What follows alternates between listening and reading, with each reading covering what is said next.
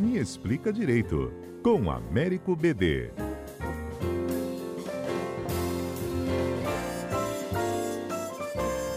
Américo BD, bom dia. Bom dia, Patrícia. Pois é, Robinho foi condenado lá na Itália, né? Nove anos de prisão por violência sexual de grupo, o, em, lá em 2013, numa boate de Milão, na Itália. A sentença não chega a ser uma novidade, né? Já que tinha sido proferida em dezembro, já foram duas etapas do julgamento. Essa seria a Corte de Cassação, mais ou menos igual ao nosso Supremo aqui no Brasil, é a última instância? Já é Isso. a sentença definitiva? Exato. Exato, Patrícia, exato. E é importante a gente destacar que foi utilizado a interceptação ambiental como meio de prova, aquelas gravações das conversas entre os réus. Porque aqui no Brasil há toda uma discussão se esse meio de prova deve ou não deve ser usado, e esse é um bom exemplo de quanto é importante nós termos técnicas modernas de investigação, de como isto não viola direitos fundamentais, como a gente precisa respeitar e preservar a vítima e a sociedade é, com essas provas, com esse tipo de tecnologia autorizada judicialmente, com todo o controle, mas é uma técnica que está aí disponível para que se possa fazer justiça. Uhum. Agora, é, isso foi na Itália, ele está no Brasil, né? O Brasil não vai extraditar ele para lá para ele cumprir a pena. Como é que fica isso? Perfeito. Veja, a nossa Constituição ela tem uma regra expressa que brasileiro nato não pode ser, ser extraditado. Então, de fato, como ele é um brasileiro nato, não é possível extraditar para o cumprimento de pena. Isso era uma regra é, em 88, foi colocada com a ideia justamente de evitar que um país estrangeiro pudesse impor uma pena injusta a um nacional, a um brasileiro. Ocorre, e isso é muito importante, Patrícia, é, o Brasil tem uma lei nova de imigração. E esta lei de imigração prevê no seu artigo 100 um mecanismo muito importante de cooperação internacional, que é a transferência de processos, a transferência de execução. Então, veja, há a previsão legal de que a Itália poderia enviar para o Brasil o processo para que então a pena fosse cumprida no Brasil. Isto não é uma extradição. Na extradição você manda o réu para o país uhum. e ele vai cumprir a pena no estrangeiro. Neste caso, o próprio Brasil seria o responsável pelo cumprimento da pena na Justiça Federal. A lei prevê que a Justiça Federal é que tem a competência para cumprir essa transferência de processos.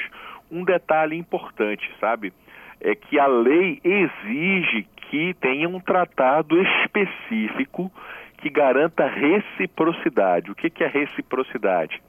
É que a Itália também se comprometa a, se o Brasil condenar um italiano aqui, é, que ela vá cumprir essa pena lá na Itália.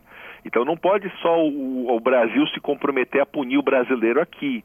É preciso que haja um tratado internacional que garanta que, na hipótese do Brasil condenar um italiano, a Itália também faça isso.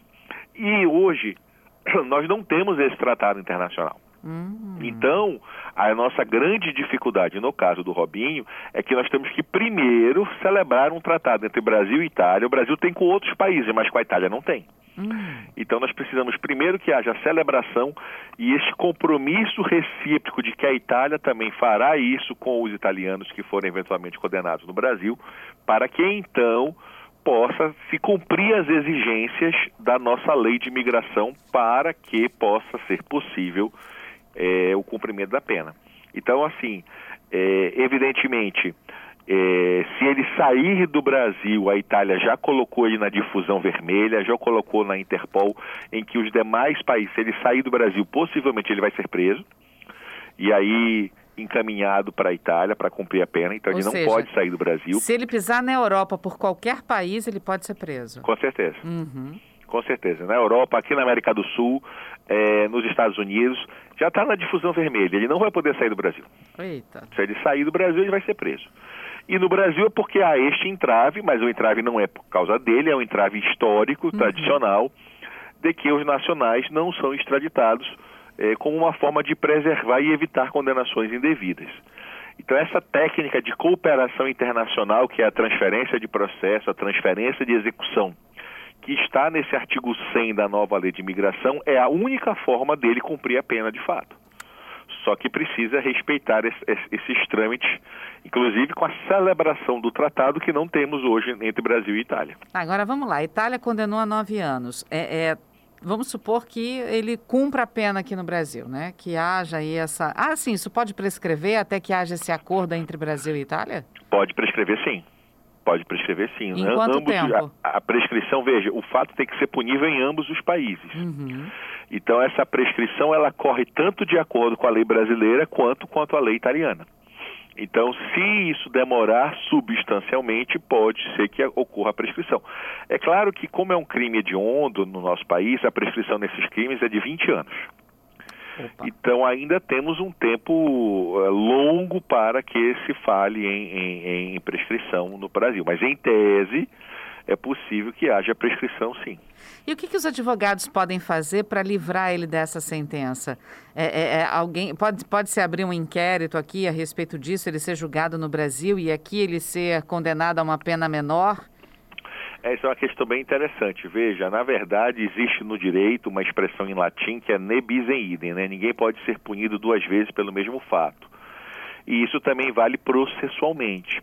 Então ele teve respeitada a ampla defesa, ele teve todos os direitos lá julgado lá na, na Itália. O fato ocorreu em território italiano. Então a regra é que a justiça brasileira não vai não pode aceitar um processo agora para é, já, já, tendo tido a condenação lá e etc. Porque aí, os requisitos para aplicação da lei brasileira por crimes praticados no estrangeiro é, talvez não, não, estejam presentes nesse caso concreto. Então, dificilmente a justiça brasileira vai é, reabrir um processo ou fazer um novo processo.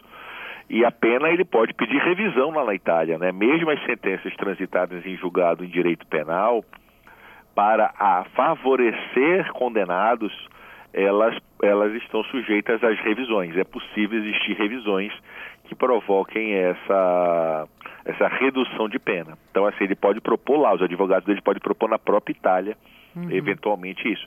Aqui no Brasil, não, não, não, vi, não vislumbro muita viabilidade, porque a estação, inclusive, teria que ser proposta pelo Ministério Público, o Ministério Público teria que propor uma ação, teria que ser na última capital do Brasil que ele residiu. Tem uma série de regras que limitam e dificultam bastante imaginar que aqui vai acontecer isso. Ou seja, ele pode até não ir atrás das grades, mas ele vai ter que cumprir minimamente uma prisão no Brasil. Ele vai ter que ficar preso no Brasil pelo menos por 20 anos, até que prescreva essa ação. Ele não pode ir para lugar nenhum, porque se ele sair do Brasil, ele vai ser preso. Isso, com certeza. Então, de qualquer forma, ele está preso no país. Ele não está atrás das grades, mas ele está preso no país. Com certeza. Mas o crime dele merecia ficar atrás das grades, não merecia, não, BD? Olha, é um crime é, que viola a dignidade sexual dos uhum. mais graves e que, sem dúvida nenhuma, é um consenso mundial de que um estuprador merece a, a, a prisão.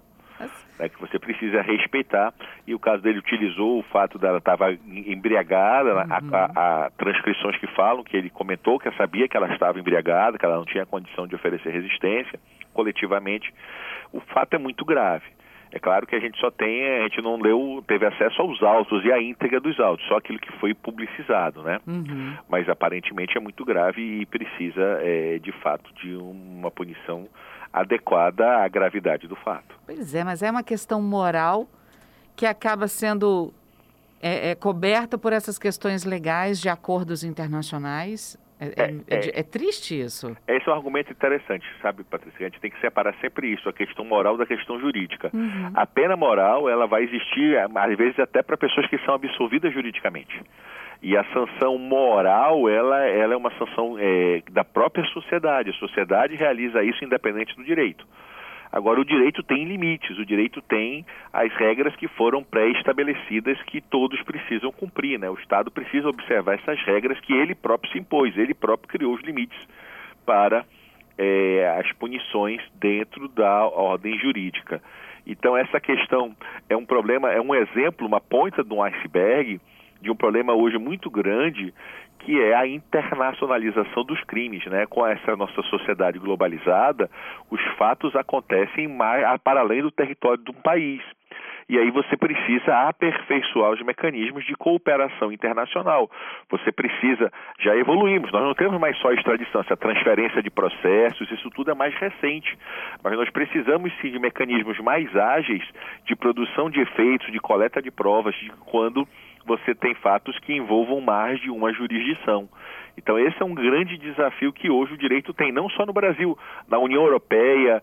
É um, o mandado hoje na União Europeia de prisão de um juiz italiano, por exemplo, vale para todos os estados da federação. Todos os estados da União Europeia podem cumprir aquele mandado sem precisar ser homologado.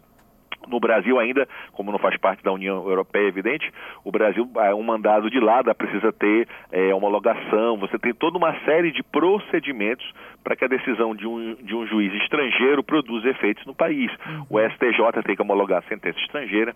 Então, esse é um, é um, exemplo de um caso, mas esse desafio está presente cotidianamente. Nós temos, com uma certa frequência na nossa justiça, dificuldades de cumprir algumas decisões ou de fazer justiça por causa dessa questão territorial. É, bom, Robinho deve ter uma situação financeira jogou fora do país e tal, uma situação financeira boa, né? Porque moralmente falando, ele não está em nenhum time, pode ser que também não seja mais convidado para jogar em time nenhum, né? É, esse tipo de reação é plenamente legítimo e possível, né? Uhum. Essa é uma reação é, da sociedade. Os próprios patrocinadores dificilmente vão querer associar a sua imagem à imagem de uma pessoa que foi condenada por um crime tão grave, com toda a defesa e após o trânsito em julgado, né? Então, me parece que esse risco ele, ele vai correr e esse tipo de, de sanção social ela vai, vai ocorrer naturalmente no Brasil. BD, queria agradecer mais uma vez as suas explicações aqui para os nossos ouvintes entenderem esses, essas questões jurídicas, né? Esses tratados, como a gente tá, falou aqui, né? Sobre a questão Brasil-Itália, no caso do Robinho e tantos outros que a gente traz. Te agradeço, viu? Te desejo uma ótima semana e até quarta-feira que vem. Para todos nós, muito obrigado, viu? Grande abraço. Outro grande, BD.